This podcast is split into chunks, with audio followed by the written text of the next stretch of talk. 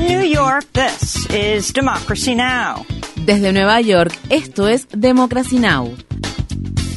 Democracy Now! es un noticiero internacional de radio y televisión que se transmite desde Estados Unidos a través de Internet en democracynow.org. Welcome to Democracy Now!, democracynow.org. Bienvenidos a Democracy Now! en español democracynow.org barra es. El informativo de Guerra y Paz con Amy Goodman.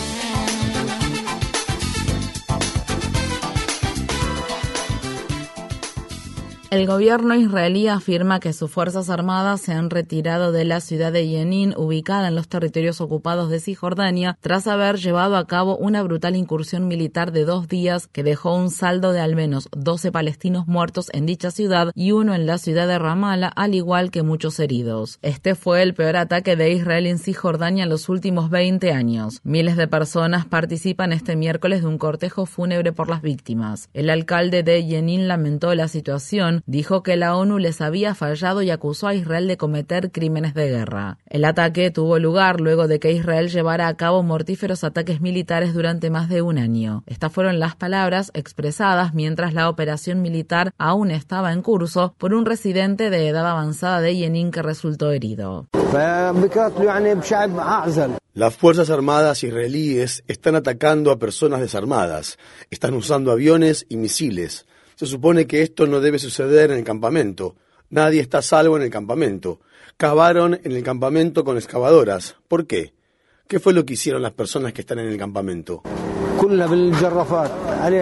Mientras tanto, Israel lanzó este miércoles ataques aéreos sobre Gaza en respuesta al lanzamiento de misiles que se produjo desde el territorio sitiado donde viven miles de palestinos. El martes, el ministro de Seguridad Nacional de Israel, el ultraderechista Itamar Ben-Gvir, pidió a los civiles que porten armas de fuego luego de que la ciudad de Tel Aviv fuera el escenario de un ataque que se adjudicó la organización Hamas, en el que un hombre embistió a un grupo de peatones y luego los atacó con un cuchillo. Al menos ocho personas resultaron heridas durante el incidente. El domingo, Israel anunció que le comprará a Estados Unidos otros 25 aviones de combate furtivos F-35 Lockheed Martin, lo que elevará su arsenal de aviones a 75. Dicho acuerdo se financiará con la ayuda militar que Estados Unidos le proporciona a Israel. Francia sigue en estado de agitación social por las protestas que se están llevando a cabo en todo el país después de que Nael Merzouk, un adolescente de ascendencia norteafricana, muriera la semana pasada a manos de la policía. Unas 3.400 personas han sido arrestadas en los últimos días luego de que se desplegaran hordas de policías por las calles de Francia. Miles de vehículos han sido quemados y miles de casas y negocios han sido dañados. La fiscalía está investigando la muerte de un joven de 27 años que fue alcanzado por un proyectil probablemente disparado por la policía antidisturbios durante los enfrentamientos que se produjeron el sábado en las calles. La muerte de Merzouk ha puesto en el centro de atención las tensiones de larga data relacionadas con el racismo y la policía francesa.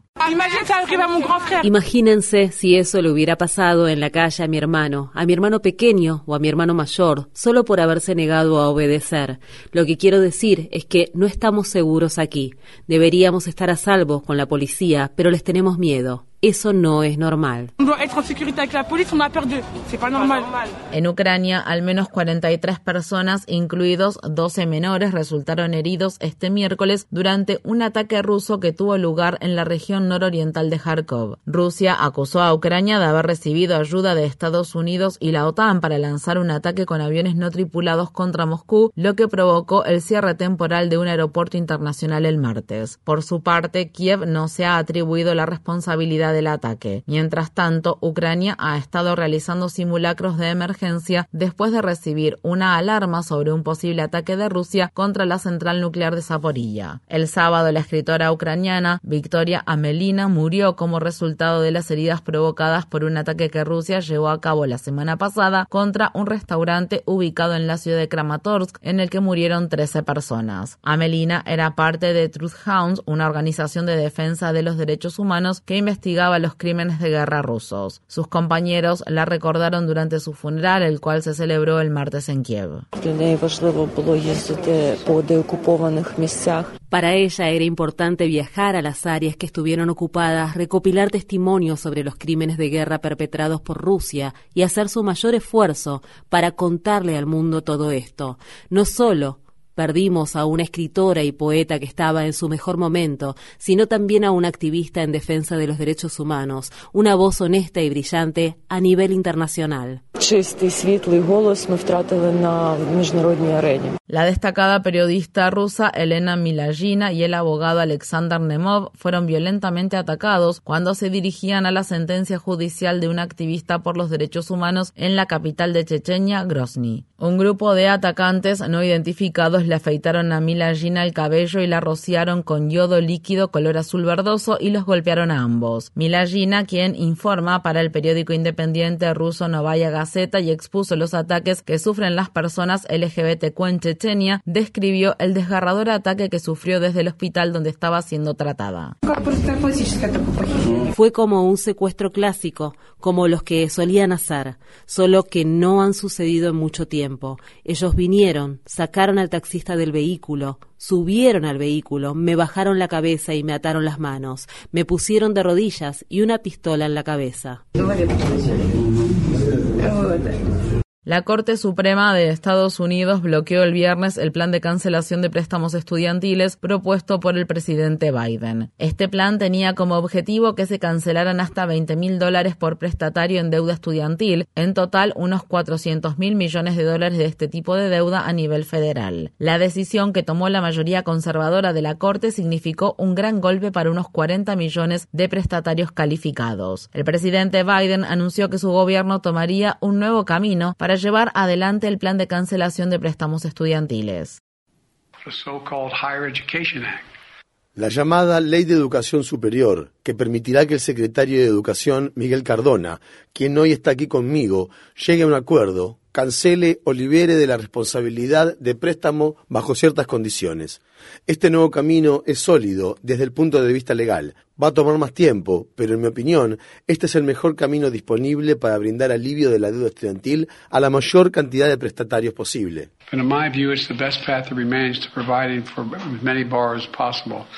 view, Mientras tanto, luego de que la Corte Suprema dictaminó la semana pasada que las universidades no pueden usar la política de acción afirmativa en sus políticas de admisión, tres organizaciones de defensa de los derechos civiles presentaron una denuncia contra Harvard ante el Departamento de Educación, argumentando que la política de admisión de legado familiar de dicha universidad discrimina a los aspirantes de color. El 70% de los estudiantes de Harvard con legado familiar son blancos y los candidatos con lazos familiares a la institución tienen más de cinco veces más probabilidades de ser admitidos que los aspirantes que no poseen legado familiar. En otro revés, para la igualdad de derechos en Estados Unidos, la Corte Suprema falló el viernes a favor de una diseñadora web cristiana del estado de Colorado que se negó a crear sitios web para parejas del mismo sexo a pesar de que el estado prohíbe tal discriminación. Los jueces votaron una vez más de acuerdo a sus corrientes ideológicas, por lo que el fallo obtuvo seis votos a favor y tres en contra. La jueza liberal Sonia Sotomayor escribió en el disenso que la decisión era desgarradora y una exclusión reaccionaria. Tras los fallos del viernes, el congresista demócrata de California, Ro Khanna, reintrodujo, junto con otros congresistas demócratas, un proyecto de ley que impone límites de mandato de 18 años a los jueces de la Corte Suprema y otorga a los mandatarios dos nombramientos en el alto tribunal por periodo presidencial. El presidente Biden dijo la semana pasada que la Corte Suprema actual no es una corte normal, pero rechazó los llamados a expandirla. Visite democracynow.org barra es para obtener la información más reciente sobre los fallos de la Corte Suprema. Este fue otro fin de semana mortal del Día de la Independencia en Estados Unidos, ya que al menos 15 personas murieron en diferentes tiroteos masivos en el país. El lunes, en la ciudad de Filadelfia, un hombre que portaba un rifle AR-15 y un chaleco antibalas mató a disparos a cinco personas e hirió a dos menores en lo que aparentemente fue un tiroteo masivo al aleatorio. En la ciudad tejana de Fort Worth, un ataque armado que se produjo después de las celebraciones del Día de la Independencia se cobró la vida de otras tres personas. Estos tiroteos ocurrieron después de que dos personas murieron y al menos 28 resultaron heridas, incluidos varios menores, en un tiroteo que se produjo durante una fiesta de barrio que se celebraba en la ciudad de Baltimore. En la ciudad de Chicago, al menos cinco personas murieron en un tiroteo que tuvo lugar el fin de semana festivo. Durante un discurso que brindó el martes en la Asociación Nacional de Educación, el presidente Biden volvió a pedir al Congreso que apruebe una legislación más estricta para regular la tenencia de armas de fuego.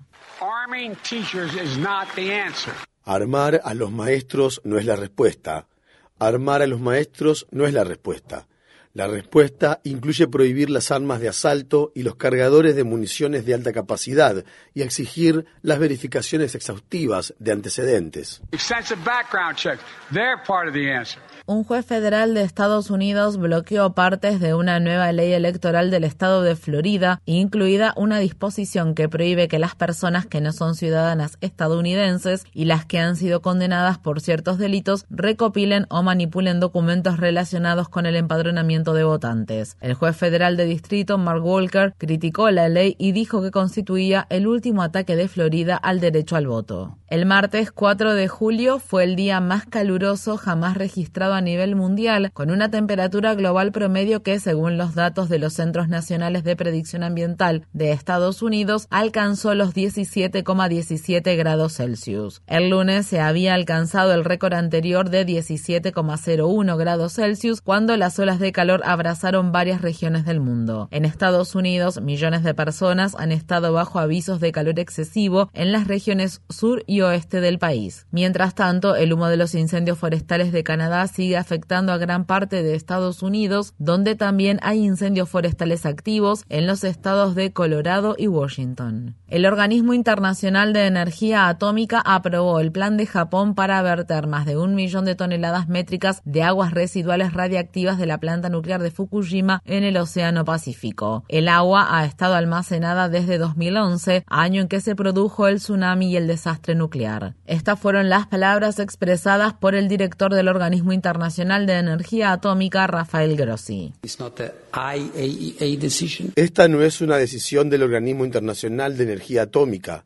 Es una decisión del gobierno de Japón. Si el gobierno decide proceder con el plan, el Organismo Internacional de Energía Atómica estará presente en todo momento para revisar, monitorear y evaluar esta actividad en las próximas décadas. This activity for decades el plan ha generado indignación por parte de China y Corea del Sur, así como de las naciones insulares más pequeñas del Pacífico, los ambientalistas y una gran parte de la población de Japón. El agua tratada todavía contiene tritio, un subproducto de la fisión nuclear que ha sido relacionado con el cáncer. El Consejo de Seguridad de la ONU votó a favor de retirar sus fuerzas de mantenimiento de la paz de Mali tras haber operado en el país durante una década. La decisión se produjo después de que la Junta Militar del país africano ordenara la retirada de los 13.000 soldados de las Fuerzas del Mantenimiento de la Paz de la ONU. Mali ha estado sufriendo ataques mortales de grupos rebeldes armados en las regiones norte y central desde que se produjo el golpe de Estado de 2012. La crisis de seguridad que azota Mali ha provocado dos golpes de Estado consecutivos en 2020 y 2021. Además de las Fuerzas Armadas de la ONU, unos mil combatientes de la organización paramilitar rusa Wagner permanecen en Mali. A principios de 2023, un informe de la ONU halló que los soldados del grupo Wagner participaron en un ataque contra la localidad de Moura que se llevó a cabo en 2022 y se cobró la vida de 500 personas, en su mayoría civiles. Guatemala ha comenzado una revisión de las papeletas de su elección presidencial después de que el partido de la principal candidata y ex primera dama Sandra Torres y sus aliados cuestionaron los resultados de la primera vuelta electoral celebrada en junio. Las protestas estallaron durante el fin de semana en Ciudad de Guatemala luego de que la Corte Constitucional suspendió la oficialización de los resultados, lo que colocó en segundo lugar al candidato del Partido Progresista Movimiento Semilla, Bernardo Arevalo, por lo que se deberá enfrentar a Sandra Torres en la segunda vuelta electoral que se celebrará en agosto. Las organizaciones de defensa de los derechos civiles han instado a la Corte a respetar la voluntad de los millones de guatemaltecos que votaron en junio. Estas fueron las palabras expresadas por un abogado del Partido Movimiento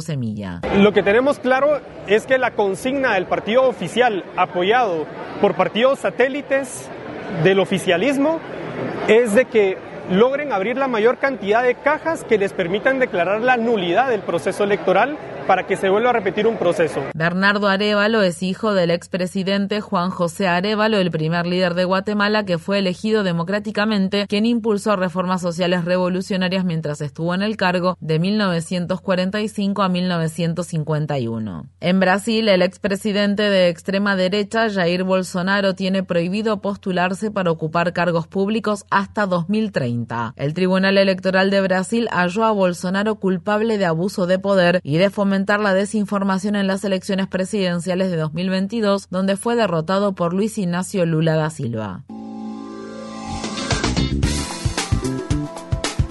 Infórmate bien. Visita nuestra página web democracynow.org/es.